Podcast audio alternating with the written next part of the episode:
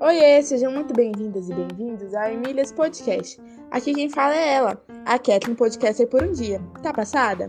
No episódio de hoje, eu entrevistarei com a professora Maria Cláudia e o professor Adolfo a Natália Teruel, doutoranda em farmacologia computacional, que irá deixar você a par dos processos de pesquisa sobre o vírus do Covid-19. Esperamos que gostem! Olá, hoje estamos aqui com a Natália Teruel, que é doutoranda na Universidade de Montreal. Quem vai entrevistá-la comigo é a professora Maria Cláudia Emer, co-host do Emílias Podcast, coordenadora do projeto Emílias Armação em Bits. Tudo bem, Maria Cláudia? Tudo bem, Adolfo. Então, hoje a gente está aqui também com a Catherine Lins, que é aluna de design gráfico na UTFPR e bolsista do Emílias Podcast. Tudo bem, Kathleen? Tudo bem, professor. Então, seja bem-vinda ao Emílias Podcast, Natália. Tudo bem? Muito obrigada, tudo certo. Muito obrigada pelo convite. Nós que agradecemos. Então, você está aqui porque foi até uma indicação da, da, da Kathleen, porque você, você não é. Normalmente a gente entrevista mulheres da computação, mas você está tá, tá numa área próxima e a gente também faz questão de entrevistar pessoas em áreas próximas. E aí a, a sua carreira toda até agora, pelo que eu entendi, está muito ligada à pesquisa. Então, eu, o que eu queria saber é como é que você chegou a se interessar. Não, é talvez você comece explicando como é que você se interessou pelo curso de graduação que você fez e daí como é que você chegou na área de pesquisa. Certo. É, então, o meu curso de graduação, na verdade, ele está intimamente ligado à pesquisa.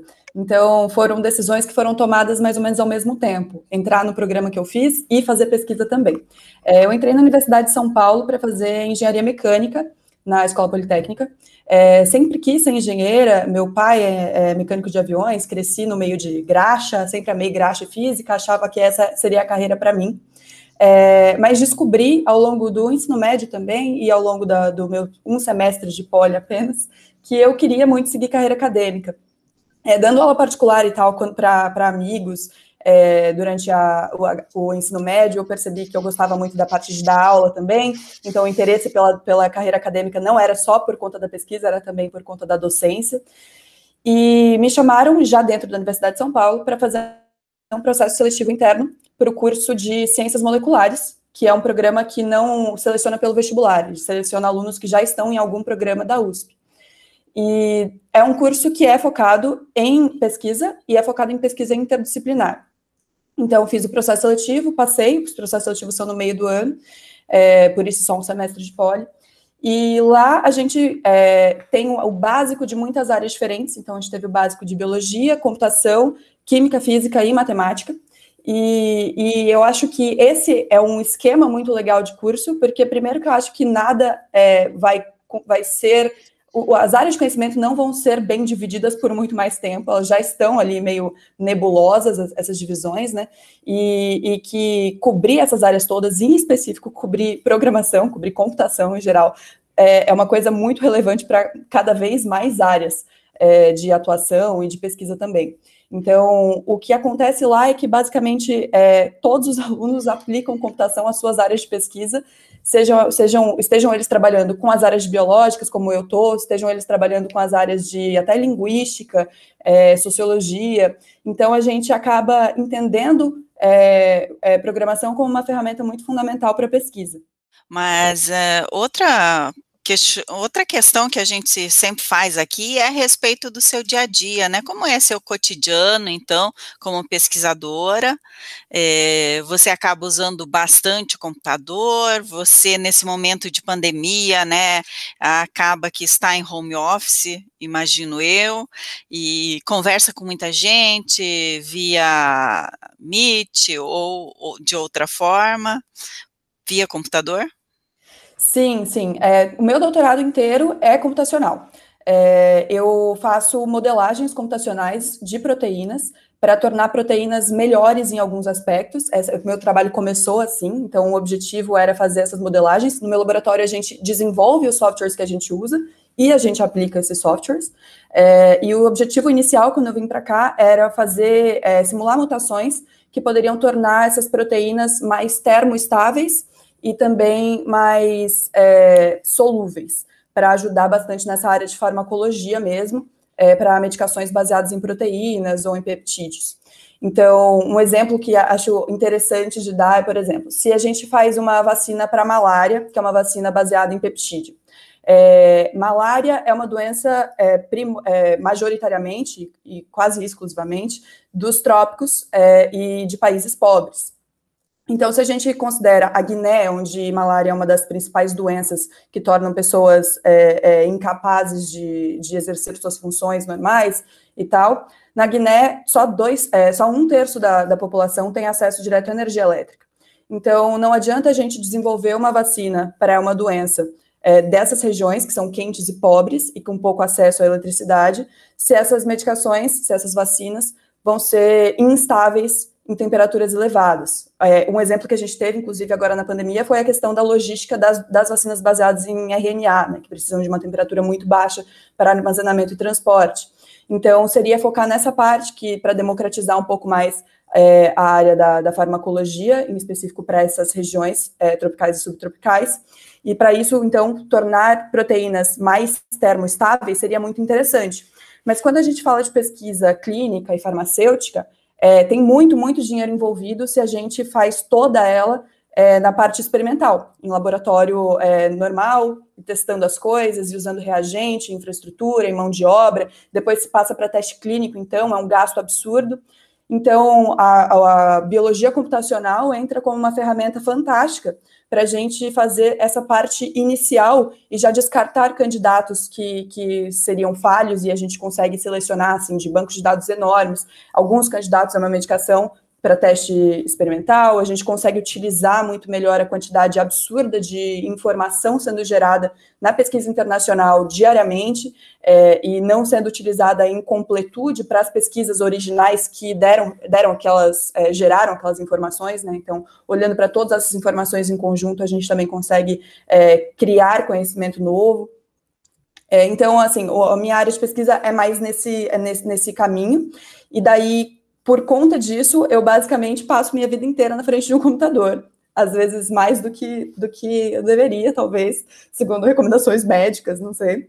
É, mas é, isso, na verdade, me possibilitou ter uma, uma adaptação para a pandemia bastante tranquila, porque eu, é, em geral, pessoas que estão na carreira acadêmica, por exemplo, fazendo um doutorado, e esse doutorado depende de estrutura física de um laboratório, elas tiveram bastante prejuízo aí no, na progressão do, do programa de mestrado ou de doutorado durante a pandemia, né, por falta de acesso, é, e, e, eu não tive, inclusive consegui voltar para o Brasil, passei cinco meses com os meus pais, isolada lá, cuidando deles, e consegui trabalhar sem problemas, e também por conta da pandemia, meu trabalho mudou, e agora eu trabalho com coronavírus, é, durante pelo menos esse período, né, mas o que fez com que as jornadas aumentassem, inclusive, mas são jornadas inteiramente feitas na frente do computador. É, a gente queria saber se você enfrentou alguma dificuldade na escola, no trabalho, durante a sua trajetória por ser mulher. Sim, inúmeras. É, eu, eu quis fazer engenharia inicialmente em institutos militares, porque minha família quase inteira fez engenharia em institutos militares. E eu saí da casa dos meus pais, eu sou do Mato Grosso do Sul originalmente, saí da casa dos meus pais para aos 14 anos para fazer a preparação para os institutos militares em São José dos Campos. E, e, essas turmas específicas para a preparação de institutos militares eram turmas é, masculinas e turmas de pessoas mais velhas que eu. Então, por exemplo, meu terceiro ano, a média de idade da minha turma provavelmente estava ali nos 21 anos, é, o, máximo de idade aceitável para ingresso era 23, então as pessoas chegavam a ter 23 anos. Era uma turma de 90 pessoas, e essas 90 pessoas eram, em sua imensa maioria, homens adultos, e eu era uma menininha de 16. Então, assim, foi era, era uma situação complicada, porque eu ainda não sabia direito o meu papel naquele, naquele ambiente, eu não sabia direito é, é, me defender de situações desconfortáveis. Então, assim, foi um, um início desagradável e meio traumático é, nessa escolha de carreira, é, que influenciou bastante no fato de que eu resolvi ir fazer engenharia em uma instituição civil e não militar por isso eu fui para a Poli, e daí na Poli, é, na verdade, as coisas não melhoraram muito, e a engenharia mecânica, em específico, ainda era um ambiente bastante machista.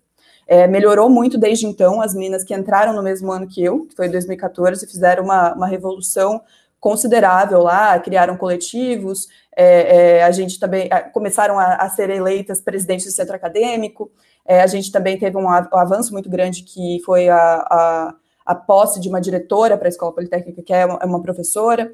É, então, assim, as coisas melhoraram muito de 2014 para cá, mas quando eu entrei foi um choque bastante grande, e um dos motivos também pelo qual é, eu escolhi mudar de curso. Quando eu mudei de curso, minha turma era novamente majoritariamente masculina. É, entramos 26 alunos na minha turma dos Ciências Moleculares, éramos apenas duas meninas. É, formamos só sete e as duas meninas estavam lá. Inclusive a Gabi, que era outra menina da minha turma, é uma cientista fantástica, trabalha com cosmologia em Baltimore. E, é, enfim, a turma depois da minha dos Ciências Moleculares não formou nenhuma menina. Então, assim, eram ambientes majoritariamente masculinos, mas o que eu consegui progredindo de um ambiente para o outro foi que eram ainda ambientes majoritariamente masculinos, mas ambientes mais progressistas. É, então, hoje em dia, por exemplo, uma coisa que eu devo elogiar bastante o Canadá é que é o meu laboratório é um laboratório de biologia computacional, que no Brasil seria inimaginável que tivessem muitas mulheres é, na realidade atual, e aqui a gente é 50-50 no laboratório. É, e, e, existe, assim, é, é, é, meio que impensável que fosse diferente disso, por algum motivo. As pessoas não, não conseguem entender, assim, uma realidade em que isso é estranho, que seja 50-50 no laboratório de computação. Então, é, é, uma, uma coisa interessante, assim, inclusive, de se pensar a respeito, né? Quais foram as, as coisas que foram feitas institucionalmente ou dentro da sociedade, quais foram as medidas tomadas que fizeram a gente chegar a esse estágio em que é impensável que não exista igualdade de gênero nesse aspecto. Sim, bem interessante saber, né, que no seu laboratório tem 50% de mulheres e 50% de homens, muito bom. É, Outra pergunta é como você decidiu, né, fazer então o doutorado no exterior? Como surgiu essa oportunidade? Como foi? Eu sempre, é, desde que eu resolvi fazer seguir carreira acadêmica, eu pensava em não fazer minha carreira acadêmica inteira no mesmo lugar. Então, eu fiz três anos de pesquisa na, na USP durante a minha graduação, é, e eu não queria ficar na mesma instituição em específico, porque eu acho que quando você faz, constrói toda a sua carreira na instituição, talvez, em uma instituição só, talvez você comece a confundir um pouco o que é de fato a ciência que você está fazendo e quais são os, e, o que é vício do laboratório, ou limitações de infraestrutura é, e questões burocráticas associadas à instituição em si. Então, eu queria explorar o máximo possível de instituições que eu conseguisse ao longo do, das diferentes etapas né, da carreira acadêmica. Além disso, eu tinha muita vontade de ir para fora do país para passar um tempo, exatamente por conta de para conseguir avaliar é, como é, comunidades, como sociedades que se auto-administram muito bem e de forma bastante progressista conseguem fazer isso. E, e não apenas as, as, comunidades como um todo, mas também né, o, o microambiente ali da academia, como acontece uma, um financiamento maior, como se eles se comunicam melhor com a sociedade, como eles fazem isso. É, então, eu queria muito aprender como resolver alguns problemas que a gente observa na ciência nacional e depois voltar para o Brasil. Então, assim, meu plano ainda é terminar o doutorado aqui, talvez fazer algum outro, uh, um, um pós-doc fora ainda, mas definitivamente voltar para o Brasil para construir carreira no Brasil, mas tendo esses conhecimentos é, a respeito de outras realidades. E a minha vinda para cá foi bastante inesperada, mas o meu, o meu orientador daqui, ele se formou no mesmo curso que eu da USP. Ele entrou em Química na USP e se formou em Ciências Moleculares, quando o curso ainda chamava Curso Experimental de Ciências Moleculares, e ele foi da primeira turma. E eu fui da 24ª turma. E, e depois ele que seguiu carreira em diversos lugares do mundo e virou professor aqui na Universidade de Montreal. E ele trabalha exatamente com essa parte de, da interface ali entre biologia e computação e precisava formar um grupo de pessoas que soubessem tanto biologia quanto programação, e foi atrás de alunos recém-formados no ciências moleculares, porque ele sabia que a gente tinha essas duas áreas fortes no nosso currículo. Então, foi um, um convite que acabou é, caindo muito bem ali dentro do que eu planejava para a minha vida, é, que era realmente vir para um país com uma, uma questão social é, admirável e que dá para a gente aprender com. Embora eu tenha tido também minhas decepções com o Canadá, acho que a gente idealiza um pouco os países de primeiro mundo, e daí a gente vê que todos os países têm problemas, né? Mas é, acabou é, encaixando muito bem com os meus planos, encaixando muito bem com a área que eu queria trabalhar mesmo, que era a parte de é, biologia computacional do estudo de proteínas. Interessante. Você já respondeu uma pergunta que eu ia fazer sobre a. Porque a, a nossa entrevistada mais recente, que ainda não foi publicado, quer dizer, quando esse episódio for publicado, já vai ter sido publicado, né? Mas é uma, é uma professora nos Estados Unidos, né? E, e, a gente tem uma certa preocupação, né, com, com a situação do país. A gente entende, mas, por outro lado, o que, é que vai ser da ciência do, do Brasil se tantos talentos assim forem embora, né? Mas, enfim, isso você vai ter o seu tempo adequado para decidir. Eu acho que o foco agora é terminar o doutorado. E você recentemente publicou esse artigo Modeling Conformational State Dynamics and its Role on Infection for SARS-CoV-2 Spike Protein Variants. Que SARS-CoV-2, eu sei que é o, é o, vírus lá da Covid, se, se não estou enganado. E será que você consegue aquela explicar para gente, para quem está nos escutando, qual é a ideia principal desse trabalho? Consigo, consigo. Então, uma coisa muito legal desse trabalho é que eu comecei a desenvolver ele exatamente quando eu fui para o Brasil passar um tempo com os meus pais. E quando eu cheguei no Brasil, meus pais moram numa fazenda, eu fui, nasci e cresci numa fazenda, no Mato Grosso do Sul. E meu pai estava desesperado por conta do coronavírus. Então ele ele estava é, tão hipocondríaco que ele achava que ele não estava respirando bem, que ele não conseguia dormir de noite. Assim, ele realmente estava com muito medo. Meu pai mais velho, ele está com 73 agora. E e uma coisa que eu sou muito parecida com ele, um aspecto específico, é que eu tenho muito menos medo do que eu vejo e do que eu entendo. E como eu trabalho com proteínas, eu trabalho inclusive com ferramentas de visualização dessas proteínas, da estrutura delas, né? E eu comecei a, a baixar várias dessas estruturas e avaliar essas estruturas exatamente para conseguir mostrar para o meu pai como essas estruturas eram, a estrutura na, na tela, né, para ele ver o que, que era o vírus e para eu explicar quais eram os, os passos farmacológicos que estavam sendo testados para diferentes possibilidades de medicações, como, como seriam as diferentes vacinas que estavam sendo estudadas ainda em, em é, avaliações iniciais. E, e, ele começou a melhorar bastante, assim, quando ele entendeu as coisas que ele que estavam acontecendo, quando ele viu o que estava acontecendo, quando ele entendeu qual seria, qual seria o processo da ciência e da medicina é, para contornar o vírus, ele começou a entender muito melhor. E daí, quando eu, como eu já tinha baixado todas aquelas coisas, eu comecei a, a querer trabalhar nessas coisas. E, e, deu certo, e de fato, como a, a certo, então agora como eu expliquei para o meu pai durante todo o meu processo de pesquisa, eu acho que eu consigo explicar para qualquer pessoa.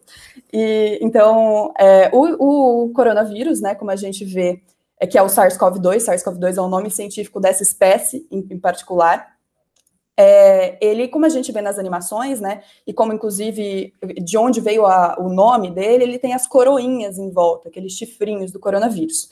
Aquelas são glicoproteínas virais, glicoproteínas virais são proteínas de vírus que ficam na superfície, né, na cápsula do vírus, e elas são responsáveis por colar nos nossos receptores das nossas células, nossos ou dos hospedeiros é, apropriados para o vírus. No caso do, do novo coronavírus, ele consegue infectar vários hospedeiros, incluindo nós.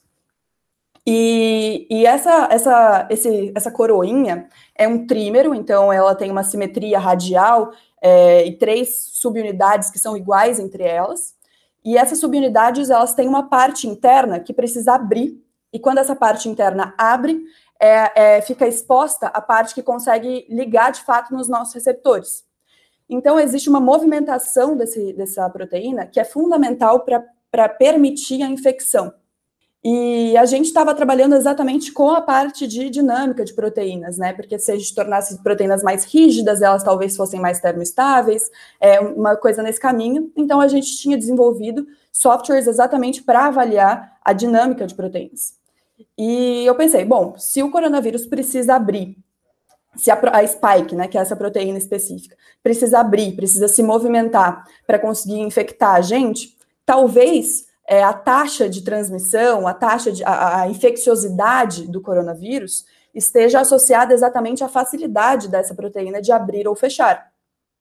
É, e daí eu avaliei uma, uma variante específica que surgiu é, e, e, ficou predominante né, na epidemiologia da Europa, bem no comecinho, que foi uma, uma mutação pontual, que foi a D614G, e também comparei o novo coronavírus com o coronavírus anterior, de 15, 20 anos atrás, que era menos transmissível, segundo dados epidemiológicos.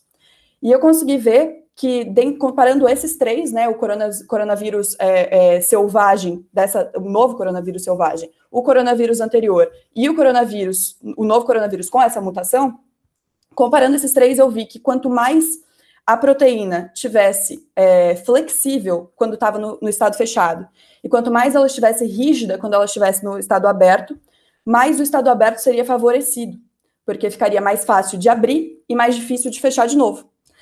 E daí eu comecei a fazer uma avaliação é, em larga escala. Eu gerei 34 mil mutantes e avaliei a dinâmica desses 34 mil mutantes para avaliar quais seriam as mutações que fariam exatamente a mesma coisa que essa mutação que surgiu na Europa fez, e inclusive em maior escala do que, a, do que essa da Europa fez. E a gente conseguiu desses, é, foram 34 mil mutantes, mais 17 mil mutações, né, porque são duas estruturas, a fechada e a aberta. E desses 17 mil mutantes, a gente achou algumas mutações que realmente poderiam fazer com que a ocupância desse estado aberto é, fosse maior, então que essa proteína passasse mais tempo no estado aberto e, portanto, mais tempo apta a ligar nos nossos receptores. E algumas das mutações, inclusive, que a gente viu entre essas 17 mil, foram mutações que, de fato, surgiram nas novas variantes um pouquinho depois. Então, a gente conseguiu encontrar a, a mutação principal da variante do Reino Unido, é, que também é a mutação principal da brasileira e da sul-africana, e a segunda mutação principal da brasileira e da sul-africana, e que agora apareceu de novo numa variante Delta Plus, né? Porque tem a Delta, que é a que está deixando todo mundo com muito medo, e agora ainda tem uma Delta é, estilizada, uma Delta com uma mutação extra que também é, faz, favorece esse estado aberto e, portanto, aumenta a transmissibilidade. Então, assim, em geral, esse é meu trabalho. O objetivo com ele é, é realmente ajudar em políticas públicas de, de rastreamento, né, de sequenciamento para avaliar se uma nova variante que surge é mais perigosa ou não, se isso exige um controle é, forte local para que essa variante não se espalhe. Então, o trabalho está tá nesse caminho. É, eu queria só fazer uma pergunta complementar que é, é que é interessante talvez para a gente, mas para vocês seja só um detalhe, que ferramentas computacionais você usa no seu dia a dia? É, eu programo em Python, C e R, a imensa maioria do meu tempo eu estou programando em Python. Todos os nossos softwares, é, alguns deles estavam com um pedaço em C, um pedaço em Java, mas os pedaços em C a gente está migrando tudo para Python, por alguns motivos, inclusive, de acesso. É, quando a gente está, como a gente cria ferramentas para pessoas da área da saúde usarem, a gente precisa que essas ferramentas sejam o mais simples possível para essas pessoas manipularem. E daí, dentro da área da, da saúde, a linguagem que era mais comum era R até um tempinho atrás, esse é o único motivo pelo qual eu sei R, inclusive, é, mas eu prefiro Python. E, e daí a gente está migrando tudo para Python exatamente por conta desse público-alvo, né? E todos os nossos softwares são open source, então se qualquer pessoa estiver afim de dar uma olhada neles, é, eles estão todos no site do nosso laboratório. E, inclusive, agora a gente está começando a, a, publicar as coisas como o Python Packages, exatamente para tornar esse, esse, uso cada vez mais acessível. E Além disso, uso muito coisas de, de server, é, porque aqui a gente tem o Compute Canada, né? Então, para rodar essa quantidade absurda de simulações, meu, meu pobre MacBook ia sofrer um pouco. Então, a gente tem essa, esse, esse acesso né, ao Beluga, que é o cluster do Quebec, para rodar essas coisas em larga escala, para paralisar bastante coisa, tornar essas, essas simulações mais factíveis e específicas maiores. Um, e é basicamente isso. Você está contando para a gente bastante parte da sua trajetória, né, que a gente está te perguntando. E a gente queria saber agora qual que foi a parte da sua trajetória que mais te marcou, que mais te impactou. Eu acho que eu estou nela. É... A pandemia, de, de jeitos tortos, me entregou uma área de pesquisa que eu amo muito. E, e eu acho que dentro da, da, carreira acadêmica, uma coisa fundamental é ter paciência, né? Porque você não vai conseguir impactar radicalmente a sua área de pesquisa no mestrado, sabe? Você precisa ter um pouco de paciência para construir um caminho que de fato seja é, importante para a construção do conhecimento naquela área. E, e eu sinto que eu estou finalmente encontrando o meu caminho para ser relevante na construção do conhecimento na minha área. Então, é, eu tô a, a, o, esse artigo exatamente do da avaliação de, de novas variantes, essa ferramenta, né, que a gente desenvolveu agora vai estar tá sendo adotada por alguns lugares. O, a agência de, do Reino Unido de monitoramento de novas variantes agora tem um aprovou financiamento para adaptar o nosso método e colocar dentro do, da, da, banco de dados deles. Então, todo sequenciamento que entrar no Reino Unido, e o Reino Unido é o lugar que mais sequencia no mundo, cerca de 11% dos casos confirmados são sequenciados, comparado ao Brasil, que é 0,11%. Então, dá para só para ter um ponto de referência. É, é, eles estão querendo adaptar isso e colocar dentro do banco de dados de sequência deles, para que toda sequência que seja submetida já seja avaliada pelo nosso método para identificar é, periculosidade no sentido de, de é, é, da taxa de transmissão por conta da é, questão conformacional. Existem outros aspectos que também podem tornar uma variante mais perigosa, como escape imune, como de fato o binding né, da, da, da proteína aos nossos receptores que são coisas que a gente ainda não explorou em larga escala. Elas são exploráveis, mas com softwares muito mais pesados, que não seriam adaptáveis assim, a um grande banco de dados. Então, agora a gente está tentando adaptar essas coisas também para conseguir avaliar, principalmente escape imune é, em larga escala. Mas é, eu acho que, para mim, está sendo uma coisa fantástica conseguir, de fato, é, ajudar de alguma forma em questões de saúde pública, sabe? Sentir que, que o que eu estou fazendo realmente pode ser relevante, pode ajudar pessoas. Muito legal saber da sua pesquisa, né? E realmente acho que é muito relevante você vai conseguir ajudar pessoas, né? Já deve estar conseguindo, porque esses resultados já acabam sendo utilizados, né? E, e interessantíssimo saber que você, antes de, vamos dizer assim, aparecerem, né, ou, ou tornarem-se públicas essas variantes, você já tinha encontrado as variantes na pesquisa, né? Então isso, é, isso é muito legal é, ter acontecido. Uma pergunta que a gente sempre faz aqui para as mulheres que vêm no, ao podcast, né, é se você participa de algum grupo de apoio para mulheres na ciência, né? Ou então talvez já tenha participado. É, no, no período Brasil, de vários. É, então, assim, todos os coletivos eram muito relevantes e eu acho que eu peguei uma fase é, do ambiente universitário que era uma fase realmente de criação desses coletivos, né, em específico para as áreas menos progressistas nesses tópicos. Então, assim, se a gente for lá para a FELET da USP, com certeza já tinham coletivos, mas na engenharia mecânica ainda não. Então, assim, é, é, dentro das, dos ambientes que eu ocupei, a gente estava, eu estava acompanhando a criação de vários desses, e, e esses, essas redes de apoio sempre foram muito relevantes. É, mas a gente ainda não tinha muita, muita, muito poder de, de é, impactar de fato o que acontecia ou deixava de acontecer, e eu acho que a gente foi conseguindo criar esse poder com a, a, o suporte de professoras. Então, assim, o suporte das docentes dentro desses ambientes foram, foi muito, muito relevante. Aqui, não participo de nenhum, infelizmente, gostaria de participar.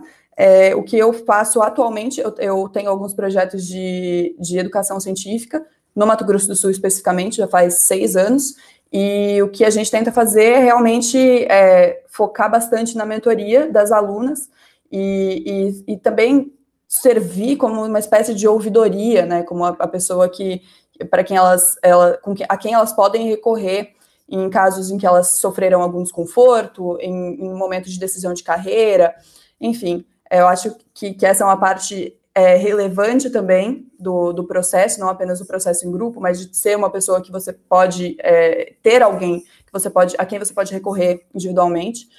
E, inclusive, a gente, no Mato Grosso do Sul, em específico para a parte de educação científica e feiras de ciência, a gente teve um resultado muito legal. Assim, nos últimos anos, a gente passou de uma participação feminina em áreas de engenharia e ciências agrárias, que era de 18%, 20%, para mais de 50% nas duas áreas.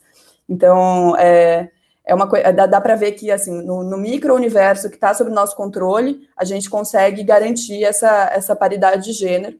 É, o problema é só quando as meninas vão para o mundo lá fora, e daí eu fico triste, porque elas são minhas alunas, eu quero protegê-las e fazer com que o caminho seja, seja tranquilo e justo e correto ao longo de, durante todo o caminho, né? Mas daí já sai um pouco do controle. Mas, enfim, a gente, é, sim, com certeza, isso é muito importante. Esses ambientes são muito importantes, essas relações são muito importantes, e a gente realmente, se a gente passou por um monte de coisa para chegar onde a gente chegou, a gente não, não pode ter o revanchismo do oprimido e achar que todo mundo tem que passar pelas mesmas coisas para ser um profissional tão bom quanto, para ser uma pessoa tão forte quanto. Não, não tem nada a ver uma coisa com a outra. É, é, eu não sou uma cientista melhor por nenhum, nenhuma das situações ruins que eu passei. E, e, a gente realmente passou primeiro para pavimentar o caminho e trazer essas pessoas com muito mais facilidade, de uma forma muito mais saudável, até o ponto em que a gente chegou e preferencialmente mais longe. Que interessante. E durante, e por você ter sido professora, né, ter tido várias alunas, tenho certeza que você inspirou muitas, de, muitas delas. A gente queria saber se você é, tem alguma mulher como base de inspiração para a sua carreira. Tenho muitas, é, mas uma, uma que eu estou perdidamente apaixonada por atualmente é uma cientista norte-americana chamada Frances Arnold, que é, ela ganhou o Nobel de Química em 2018. Ela trabalha também com proteínas, mas com, é, de forma experimental. Ela induz é, em laboratório evolução, então é o que a gente chama de evolução dirigida. Então, ela faz com que algumas proteínas que são da classe das enzimas especificamente, elas passem por vários desafios evolutivos em laboratório mesmo. Ela cria esses desafios evolutivos e seleciona essas proteínas que conseguiram superar esses desafios evolutivos. E assim ela está criando enzimas que são muito melhores do que as originais e que podem ter diversas aplicações na área da saúde. Mas além disso, além dela, dela ter uma pesquisa fantástica, inclusive um Nobel, ela é uma comunicadora fantástica e ela tem uma carreira acadêmica completamente maluca. Assim, ela é engenheira aeroespacial, mas ela também se mudou para para Barcelona para ser taxista por um tempo e aprender espanhol. Enfim, ela tem uma carreira muito maluca que eu, eu admiro demais e eu me identifico de alguma forma. Assim, eu quero poder navegar entre essas diferentes áreas e ainda assim construir alguma coisa com esses conhecimentos diversos que seja alguma coisa relevante, sabe? Então, acho ela fantástica.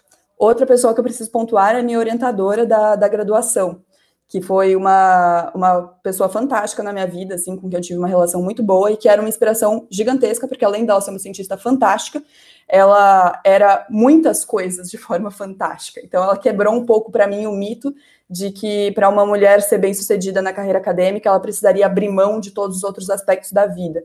Ela era uma docente fantástica, levava muito a sério a docência, é, o que infelizmente não é realidade para todos os professores universitários. E, e ela também era uma mãe fantástica, e, enfim, uma pessoa fantástica como um todo. Então, ela com certeza foi uma pessoa muito importante aí nesse, nesse caminho acadêmico. Acho que é, quando você tem uma orientadora, você tem mais do que uma pessoa que vai te ensinar a fazer pesquisas. Tem uma pessoa que vai te ensinar como é ser mulher dentro da carreira acadêmica.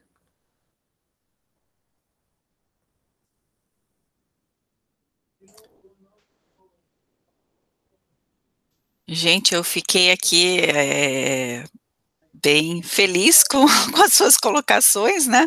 E eu queria saber quem é, a, quem foi a sua orientadora, porque você Merari. não falou o nome dela.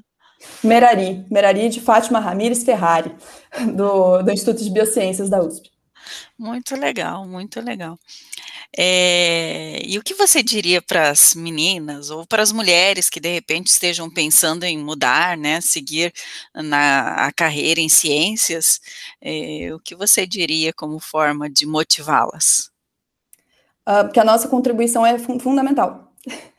É, e não apenas porque nós podemos ser excelentes profissionais e excelentes profissionais deveriam ter sua chance e serem bem aceitos em todas as áreas possíveis, mas porque existe, existe uma criação de conhecimento que vem exatamente da diversidade. E daí, nesse aspecto, a gente está falando de diversidade de gênero, mas também de diversidade étnica, de diversidade de, de, de passado é, em geral, passado é, social, econômico, é, geográfico. E, e essa diversidade sempre vai criar ambientes que são mais criativos e mais produtivos. É, isso, dentro da área da saúde em específico, existem algumas coisas que dá para pontuar a respeito do quanto é fundamental que a gente esteja com os nossos pezinhos aqui, dando pitaco e, e falando o quanto essa, a área da saúde precisa olhar para a gente também e levar a gente em consideração. Então, quando a gente fala da farmacologia, a, farmacolo a imensa maioria da farmacologia moderna nunca foi testada como segura para mulheres. É, boa parte das medicações que a gente toma nunca passaram por um teste clínico em que fosse aprovado que elas são seguras para a gente. É, isso só foi virar obrigatório no meio dos anos 90 e boa parte da, da, da farmácia disponível é, é anterior a isso ainda dentro do, desse, dessa questão dos testes clínicos, é, e, e, na verdade, voltando nisso, isso gerou muitos problemas para diversas mulheres com diversas medicações. É, existem medicações psiquiátricas, inclusive, que descobriram que o metabolismo feminino era muito diferente e que, na verdade, mulheres é, estiveram tomando durante mais de uma década, mulheres ao, longo, é, ao redor do mundo inteiro estiveram tomando por mais de uma década uma superdosagem absurda de uma medicação que pode, inclusive, induzir coma, e isso só foi descoberto porque muitos acidentes aconteceram com mulheres que tomavam essa medicação. É, então, e isso tudo acontece porque até meados dos anos 90 não tinha ninguém para falar: oi, mas o meu organismo aqui não funciona igual de vocês. A gente precisa saber se eu, se eu posso tomar essa, esse remédio também. É, e isso ainda é, infelizmente, uma realidade quando a gente fala de grupos étnicos. Uma medicação que é desenvolvida e testada na Suécia não necessariamente vai servir é, para o público brasileiro. Não necessariamente os efeitos colaterais vão ser pequenos, como foram nos testes clínicos, não necessariamente a, a eficácia vai ser tão boa quanto foram nos testes clínicos. Então, é, é, muito importante, e isso é só o exemplo da minha área específica, mas com certeza existem exemplos em todas as áreas a respeito do quanto é importante que a gente traga esse novo ponto de vista, é, que lembre pessoas dessa área é, de pensarem na gente, né? É, eu quero fazer só um comentário antes do Adolfo passar, né, para o momento indicações, que muitas vezes eu percebo isso até em relação a, a, uma consulta médica, né? Por exemplo, minha mãe já já tomou e ainda toma medicações, né, controladas algumas vezes, e, e chega para o médico e diz, olha, não, não tá me fazendo bem, né? Tô sentindo isso, aquilo, aquele outro. E o médico simplesmente diz, não, continue tomando, que isso não pode estar tá acontecendo acontecendo, né? Então a, a impressão que dá é que ah, muitas vezes os nossos médicos não percebem as diferenças em cada um de nós, né? Seres humanos são diferentes, né? Então, é essa diferença que você está colocando em relação a gênero, a etnia, né, existe, e, e também eu acredito que exista uma diferença é, pelo indivíduo mesmo, né, por todas as características que ele traz, né. Então, a, acho muito importante mesmo que isso seja colocado pela ciência, né, e ainda bem que hoje temos mulheres, então, que estão aí, né, dando voz às mulheres também, e também eh, pessoas pessoas dando voz a essas outras raças, né, ou etnias aí que, que, que existem e que a gente precisa considerar quando pensa em medicação. Com Já certeza. fiz a minha parte. Em medicação e avaliação clínica também. É, é, teve um projeto muito interessante é, de um doutorando de algum país africano, que agora eu não me lembro qual, mas a respeito de, de câncer de pele porque todos os diagnósticos clínicos de câncer de pele, é, ensinados, inclusive, em todas as faculdades de medicina do mundo, levavam em consideração a pele branca, a pele caucasiana, para diagnóstico. E então não existia, não existia base para diagnóstico clínico de câncer de pele em pessoas de pele, é, pele negra. Então, assim, essa é um, esse é um outro exemplo do quanto é, a gente, alguém precisa perceber que isso é um problema, e, em geral, a pessoa que percebe que isso é um problema é a pessoa que está sofrendo com esse problema, e falar, vamos resolver isso aqui, porque até então a medicina não me levou em consideração, não levou em consideração pessoas como eu. Interessante. É, a gente entra nessa parte agora da, das indicações, né? Eu, eu vou começar comentando que alguém indicou, eu não vou lembrar agora quem foi, alguma das nossas comunidades indicou o filme Radioactive, né? Que conta a história de Marie Curie. E eu assisti, não é realmente nenhuma obra-prima, mas é, é interessante para você conhecer a história da, da Marie, Marie Curie. Não sei também quão fidedigno é em relação à história dela, mas eu li algumas críticas. Teve gente que não gostou porque achou que focou muito na vida pessoal dela e muito pouco na ciência. Mas eu acho que isso faz parte de, de qualquer biografia. E eu quero saber então de você se existe algum livro, filme, série, podcast, qualquer coisa que, que cultural que ou técnica que você pode algumas das nossas entrevistadas às vezes indicaram livros técnicos pode ser também que você quer indicar para as nossas e nossos ouvintes. Nossa, tem muitos, assim. Em geral, o que eu indico é literatura mesmo, porque eu acho que meu hobby principal é e sempre foi literatura. É, minha mãe também cresceu em fazenda, como eu cresci em fazenda, mas ela veio fazendo por mais tempo, né? Eu saí da fazenda cedo. E ela sempre falou que se ela não tivesse companhias de livros, ela teria pirado. E eu assino embaixo dessa afirmação, assim, acho que são ótimas companhias. Mas, em geral, eu indicaria literatura. É, existem muitos livros que foram muito importantes na, na minha vida. É, a Insustentável Leveza do Ser, do Milan Kundera, é um livro que eu acho que deixa qualquer pessoa apaixonada por literatura. Eu gosto muito de literatura latino-americana também, então qualquer coisa do Gabriel Garcia Marques tem meu coração. É, literatura brasileira, inclusive, aqui eu vivo achando versão é, em inglês de Machado de Assis para fazer todos os meus amigos canadenses e de outros lugares do mundo lerem Machado de Assis, porque eu acho que é fundamental para a formação de caráter de qualquer pessoa. É, que mais? Acho que de série tem o Gambito da Rainha, que eu achei uma série muito boa. É, sobre é, o que você pontuou agora, eu ainda não assisti Radioactive, porque não tem na Netflix canadense. Então, ou eu vou ter que achar em um VPN, não sei, mas por enquanto não, não deu para assistir. É, mas eu acho que, pelo que você deu de, de, de, feedback, né, eu acredito que é importante focar na vida pessoal de mulheres que fazem ciência, exatamente para desmistificar um pouco o quem a gente é. Não só mulheres que fazem ciência, como cientistas em geral. Acho que, que o estereótipo cientista cai muito no, no clichê do, da pessoa louca e brilhante e sozinha e enfim, é, é, um estereótipo que inclusive afasta todo mundo da ciência, sabe? Se qualquer pessoa se vê dentro do espectro da normalidade, essa pessoa vai pensar: ciência não é para mim.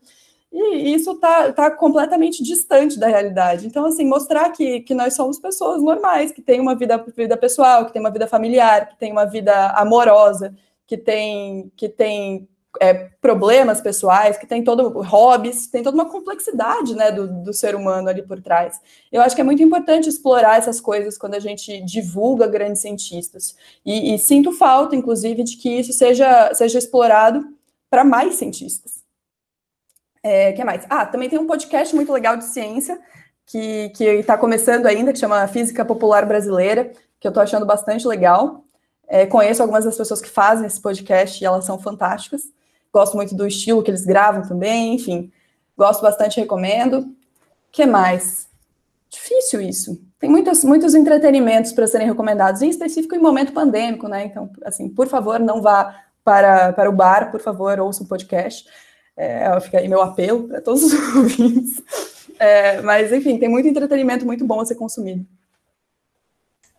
Ok.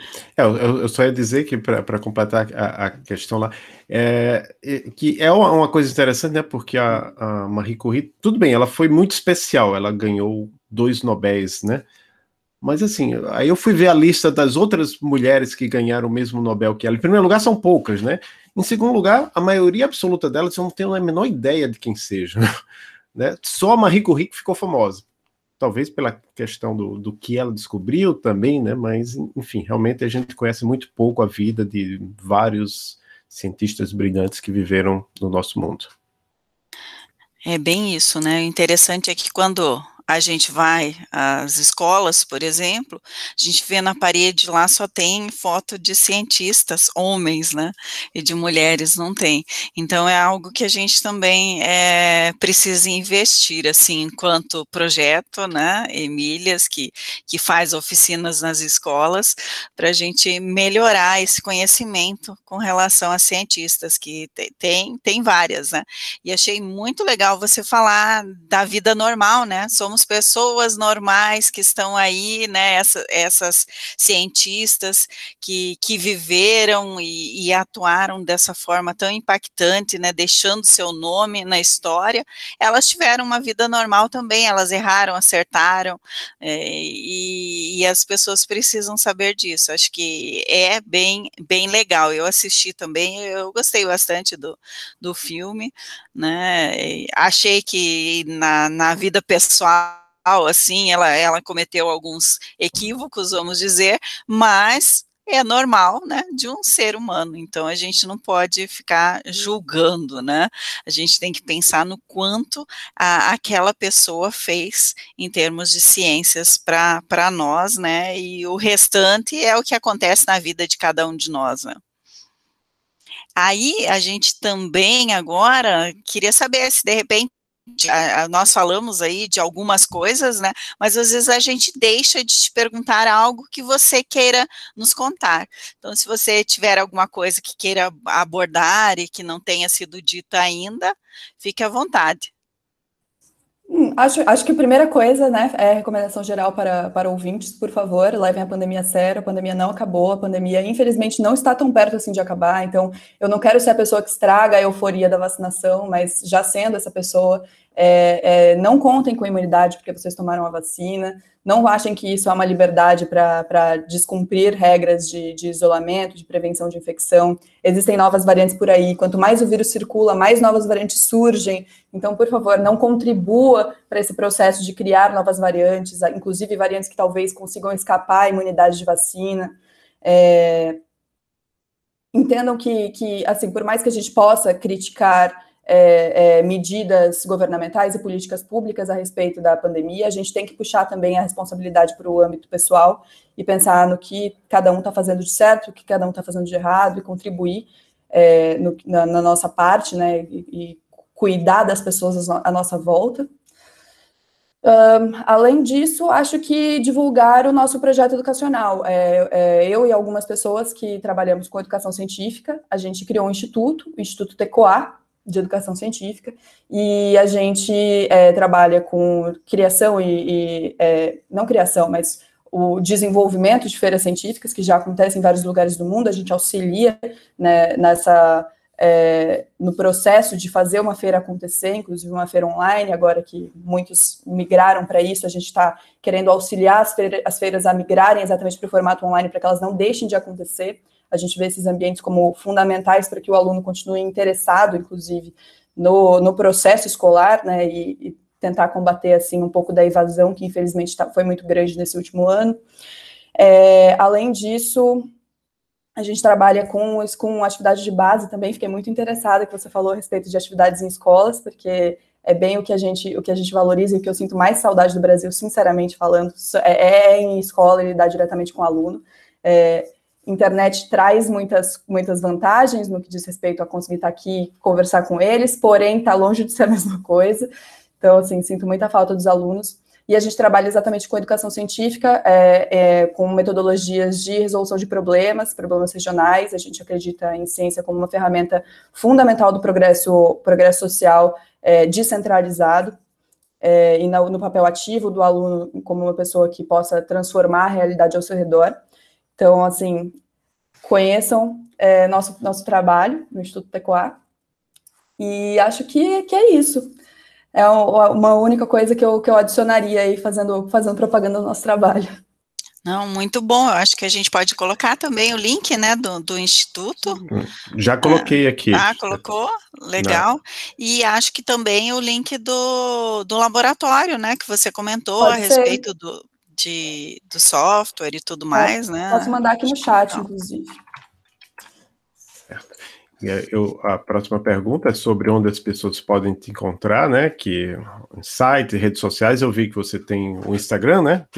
Eu vou Sim. colocar o, o, link do, além desses links que você falou, do, do laboratório e do ECOA, o, seu link no Instagram. Existe algum outro, outro site, rede social que você usa para atividades profissionais ou não? Uh, não, redes sociais são só essas. Vocês podem me achar no GitHub também, mas enfim, falando com um público bem específico agora. É, não, mas enfim, os, os, os, softwares todos também são publicados no, no, no site é, do, do laboratório, então qualquer coisa associada a essa parte do trabalho está por lá. É, estou bem ativa em redes sociais, então eu respondo rápido no Instagram, bem acessível. E, e o, o, Instagram, o site do Instituto Tecoá também, a gente também é, responde por lá e solta conteúdo por lá. A gente vai soltar algumas coisas agora a respeito de coronavírus e volta às aulas, provavelmente nos próximos dias. É, enfim, acho que, que são as, as áreas. Eu, eu Sim, coloquei aí no mesmo. chat. So, Jóia. Então, vou colocar também na descrição. Por que nossos... não, né? Nossos ouvintes às vezes gostam do, do GitHub também, né? É, todos os códigos, inclusive, do, do trabalho, do artigo publicado, estão nesse Git aí. Se eles não estão públicos ainda, vou deixar os públicos essa semana, porque a revista de publicação exige que tudo, todas as coisas publicadas sejam open source, que é uma coisa que eu concordo profundamente. É, mas, enfim, se ainda não estão públicos, ficarão essa semana. Muito bom, Natália. Acho que o, o Adolfo está já colocando tudo ali para a gente depois ter né, na, na página. Eu acho que eu quero agradecer bastante por você ter aceitado o nosso convite, né? Foi muito legal a conversa aqui. É, obrigada, Kathleen, também, por ter feito essa indicação, né? E por participar aqui com, com a gente. Acho que a gente acabou conhecendo mais a respeito da Natália e vendo que tem mais do que nós já sabíamos, né? por trás da Natália, porque o Instituto a gente nem, nem sabia que você trabalhava né, com, com, com educação assim. Então, achei muito legal mesmo essa iniciativa de vocês. Né? Obrigada. Eu que agradeço muito pela oportunidade, de verdade. Acho que, que conversar a respeito da, da vida acadêmica, da carreira acadêmica e do trabalho desenvolvido pela academia é uma coisa fundamental que, infelizmente, nós cientistas ainda fazemos muito mal. Então, com toda a oportunidade de, de prestar esse serviço aí melhor, é uma oportunidade muito válida. Então, obrigado novamente, obrigado Kathleen, Maria Cláudia, e para todos os nossos e nossas ouvintes, um grande abraço, até o próximo episódio.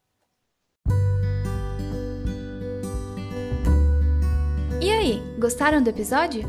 Não se esqueçam de nos seguir em nossas redes sociais para ficar por dentro de todos os nossos eventos, oficinas e novos episódios do podcast. Conhece alguma mulher incrível que gostaria de ver sendo entrevistada pelo Emílias? Nos mande uma DM. Contamos sempre com a colaboração e apoio de todos os nossos ouvintes. Até a próxima!